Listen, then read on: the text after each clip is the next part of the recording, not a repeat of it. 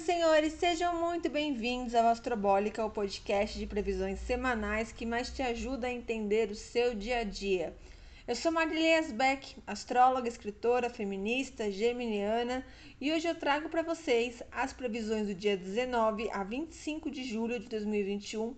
Lembrando que aqui a gente vai seguir o horário de Brasília e se você me escuta de qualquer outro lugar do mundo, é só ajustar as informações dadas aqui para o seu fuso horário. E antes de começar, um aviso importante para as clientes que estão com consulta marcada comigo. Por favor, se você não entrou em contato, entre pelo WhatsApp, por inbox, sei lá, porque eu perdi vários contatos, meu celular deu um bug, então por favor me deem um alô. Agora sim, vamos ao que interessa. Semana de lua cheia, de mudanças energéticas, tá? Que já se iniciam a todo vapor. A gente faz aspectos grandiosos tá? Com essas trocas de energia.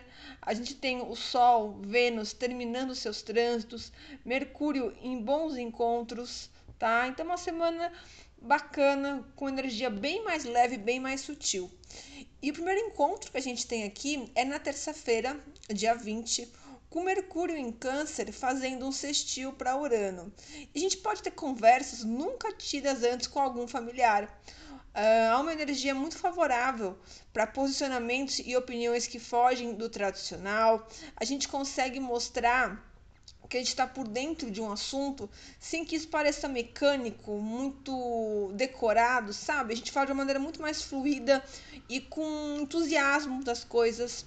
A gente descobre talentos nunca explorados, né? Principalmente para assuntos ligados à casa, de uma receita nova até trocar a resistência do chuveiro. A gente né, se desafia um pouco a essas coisas. Então propõe saídas alternativas, as ideias inovadoras são muito bem aceitas aqui, mas claro, dentro de uma margem de segurança, visto que câncer e touro possuem características mais conservadoras, né? Então Mercúrio está aí em câncer e Urano está no signo de touro. Então a gente pode sim é, se atrever, mas sabendo o, o, que pode ser atrevido, né? Vamos dizer assim. Uh, e é aquele dia que o grupo do WhatsApp fica né, a todo vapor, não para quieto. Na quarta-feira, dia 21, a Vênus ingressa no signo de Virgem. Então, o amor na prática e de forma muito mais concisa, né? O amor que não é explícito, mas que se faz entender nas pequenas delicadezas. O amor da rotina. Temos aqui a oportunidade de dar mais valor para aquilo que é tão corriqueiro, né? Mas que não é isso que a gente vai aquilo que é corriqueiro a gente acaba não dando tanto valor, né? Então, quais são as pequenas coisas da sua rotina que te fazem feliz? Né? Vênus em Virgem fala muito disso. Fala muito é, do, do, visual mais simples, do acessório minimalista, da cor, da cor mais sóbria. Uh, sem grandes mudanças, sem artifícios que fogem aí, que tiram a naturalidade. Quem trabalha com arte, com design, com, com qualquer outra coisa que envolva estética, esse ciclo é menos é mais, tá bom? Estamos controlando melhor os nossos gastos sob a luz desse trânsito, comprando aquilo só que é essencial, mas a gente pode investir sim um pouco mais em terapias, em tratamentos, medicamentos, reparos da casa, caixas organizadoras, tudo que tem uma energia mais virginiana, né? Tudo que vai facilitar a nossa vida. Um bom momento para detox das telas, para ler um bom livro, para usar cosméticos naturais, para a gente se reaproximar da natureza também. E assim que entrar em Virgem, a é, Vênus já estabelece aí uma oposição com Júpiter, tá? Júpiter está no signo de Peixes, nos últimos grauzinhos aí, porque ele está retrógrado, vai voltar semana que vem para Aquário.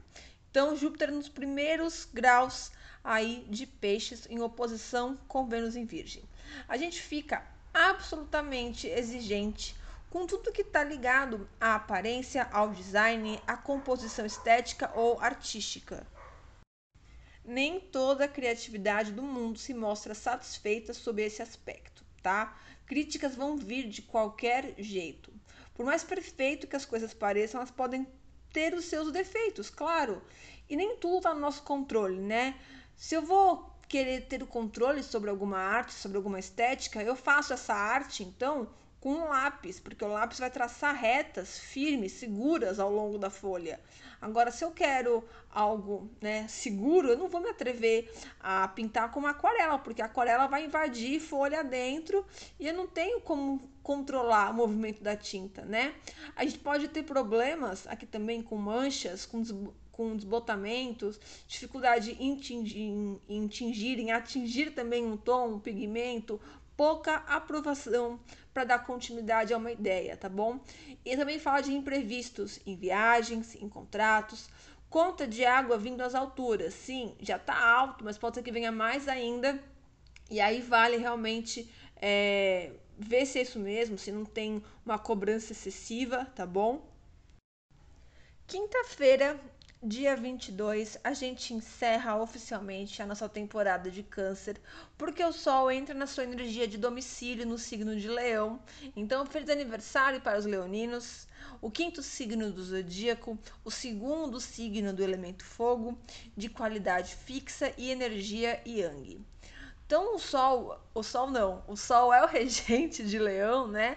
Uh, ele é o residente da casa 5 do mapa astral, é o signo do individualismo, do ego, da vaidade, da liderança, da empolgação e do protagonismo, né?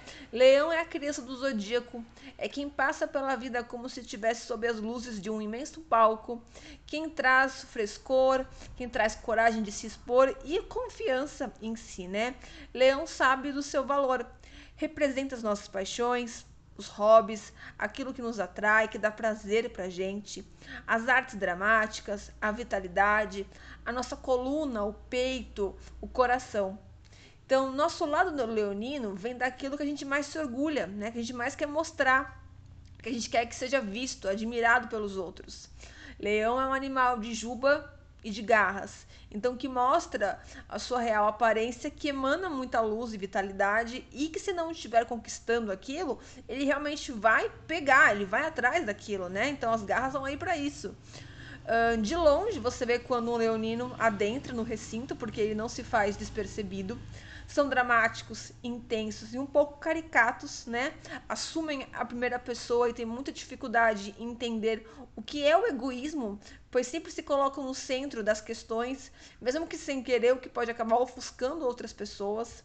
São líderes naturais, mas essa dinâmica de liderança também pode ser desastrosa se o leonino imperador não aprender a ceder e ser mais flexível, muito difícil ver um dos seus de mau humor, mas pode acontecer se ele não tiver aí a atenção que precisa ou se passar muitos dias, né, com o céu nublado, muito frio, pois são filhos do sol e a qualidade de saúde está diretamente ligada a ele.